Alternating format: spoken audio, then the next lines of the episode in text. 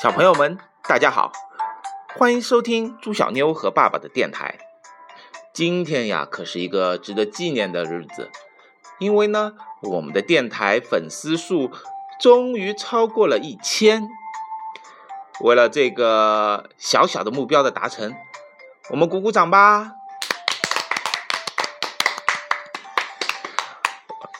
那么，为了纪念一下，或者说庆祝一下这个特别的日子，我们今天特别邀请了另外一位神秘重量级嘉宾，他就是朱小妞的妈妈。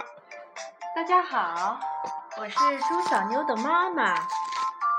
好，那我们今天还是继续为大家来讲宝葫芦的秘密。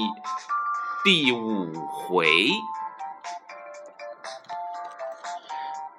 那个葫芦一面滚着，一面咕噜咕噜的叨唠着，它好像在那里埋怨，又好像在那里叹气。我可不理，我走我的。可是那个葫芦叫了起来：“王宝，王宝。”怎么样了？那个宝葫芦又像叹气，又像咳嗽似的，咕噜了一声。唉，瞧你多性急！哼，还说我性急呢，只怪你自己，你不灵。那个葫芦着急的摇晃着，叽里咕噜分辨着。你听我说，假如你真的肯做我的主人，让我做你的奴仆。那我一定听你的使唤，你要什么有什么。可是现在你和我的关系还没有确定嘞。要怎么样才算确定？有一个条件，你得到了我得绝对保守秘密。哦，这个呀，我放心了。你不早说，我老实跟你说吧。我们小队每逢排演一个什么节目，我们总是谁也不让谁知道，就连我奶奶那么刨根的问底，刨根问底，也打我这儿问不出什么来。我们一做军事游戏，那嗯更得保密。你要知道，那是我们的纪律。不论你是我怎么好的朋友，只要你不是和我一队的，我就绝对不对，我就绝不对你露出一个字。那一次我当侦察兵，可好玩呢。我接受了班长的命令，我悄悄的。可是，宝葫芦打断了我的话：“不行，关于我的事，就连你。”那个什么队的人也不能让他们知道，那也行。我想了想，就也同意了。那么我光只让组织上知道就行了。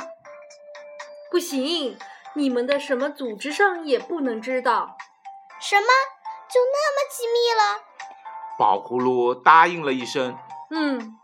世界上只有你一个人是我的主人，可以知道我的秘密。接着，他还告诉我，假如我泄露了一点点，假如世界上有第二个人知道我有了一个宝葫芦，这个宝葫芦就完了蛋，就再也变不出什么东西来了。宝葫芦一个劲儿直催我，请你告诉我这一点。你办的办办得到办不到？我办得到，我可以保守这个宝葫芦的秘密，我也不去告诉组织，也不告诉班主任和辅导员，也不告诉家长，就只有这么一件事是王宝和宝葫芦共同的秘密。对了对了，那个宝葫芦接上茬来，哈，他完全知道我的思想。这真是我的好宝贝。这么着，从此以后，王宝就跟以前的王宝不一样了。无论什么事，就都能办到了。那我什么工作都不成问题。我能为大家服务，我能。我要一具电磁起重机，马上就会出现。我要一个飞机模型，那容易。哪儿？这儿。谁要是乐意跟我比赛，请他出题目就是。栽树也好，钓鱼也好。可是我忽然听见“扑啦”一声，是我那个小铁桶发出来的。我赶紧跑去一看，一桶鱼！啊哈，真的来了！桶里的半桶水也涨到了大半桶，各色各样的鱼在那里游着，有几条小。小鲫鱼活泼极了，穿梭似的往这里一钻，往那里一钻。鲤鱼可一本正经，好像在那里散步，对谁也不大理会。最叫我高兴的是，还有一批很名贵的金鱼，有两条身上铺满了一点点白的，好像镶上了珍珠；还有两条，眼睛上长两个大红绣球。一面游一面飘着，我再仔细一瞧，才发现还有几条金鱼黑里透着金光，尾巴特别大，一举一动就像跳舞似的，很有节奏。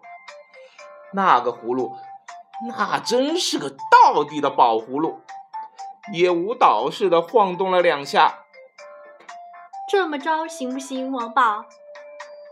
那还不行。好极了！我的话还没有说完，忽然咕噜噜一声，宝葫芦跳到了我手上，还像不倒翁那么摇了几摇，似乎是对我点头。我从此以后就属于你了，我是你的中仆，你是我的主人，咱俩是分不开的。哎呀，我真感动，眼泪都要冒出来了。我亲亲热热地抓住这个宝葫芦，想要把它装到兜里去，可是忽然咕噜一滑，不见了。我大吃一惊，又哪儿去了？正在这儿当，我兜里发出了青蛙叫声，咯咕噜咯咕噜，在这儿，在这儿。怎么回事呀，我的宝贝儿？我这才透过一口气来。我呀，不用你吩咐，就自动装进来了。哈，这可好了！我在地上打了一个滚儿，我多快活呀！又打了一个滚儿，我真恨不得跑去告诉奶奶，告诉妈妈和爸爸，说我得到了幸福，什么事都有了办法。我也真恨不得跑去告诉我的同学们，告诉我们辅导员和班主任。说我将来要干什么就可以干什么，准有成就。可是我不能对任何人泄露一个字，我得保密。可是我又有满肚子的高兴，管也管不住的要蹦出来。我没有办法，我只好嘴里大声唱着，说也不好意思。我简直成了一个小娃娃了，不过好在没人瞧见，又打了两个滚儿，可还是感觉到不够劲。我于是把腰弯着，把头顶着地，吧嗒翻了一个筋斗。好啦，今天关于宝葫芦的秘密就讲到这里啦。你想知道宝葫芦和我们的王宝今后还会发生什么有趣的故事吗？记得继续收听我们的节目哦，再见，再见，再见。